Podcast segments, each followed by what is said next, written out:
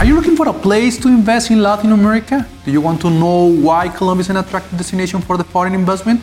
We have a surprise for you.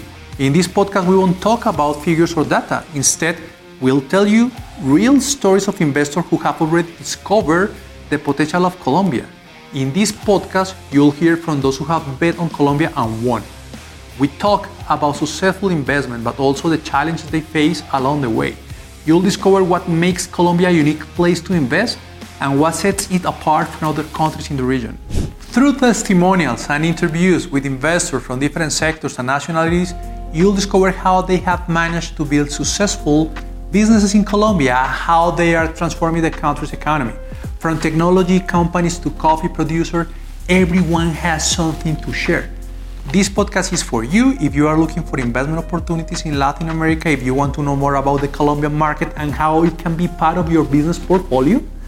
It's for you if you are an entrepreneur or an experienced investor, or even if you are someone who simply wants to learn and stay informed about investment trends.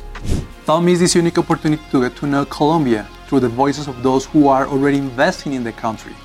Their stories will inspire you to take action and discover everything that Colombia has to offer.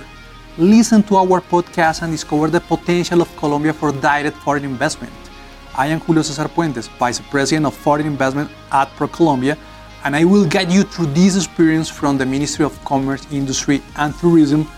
And ProColombia, we are committed to a fair, balanced, sustainable, and transformative internationalization with the society.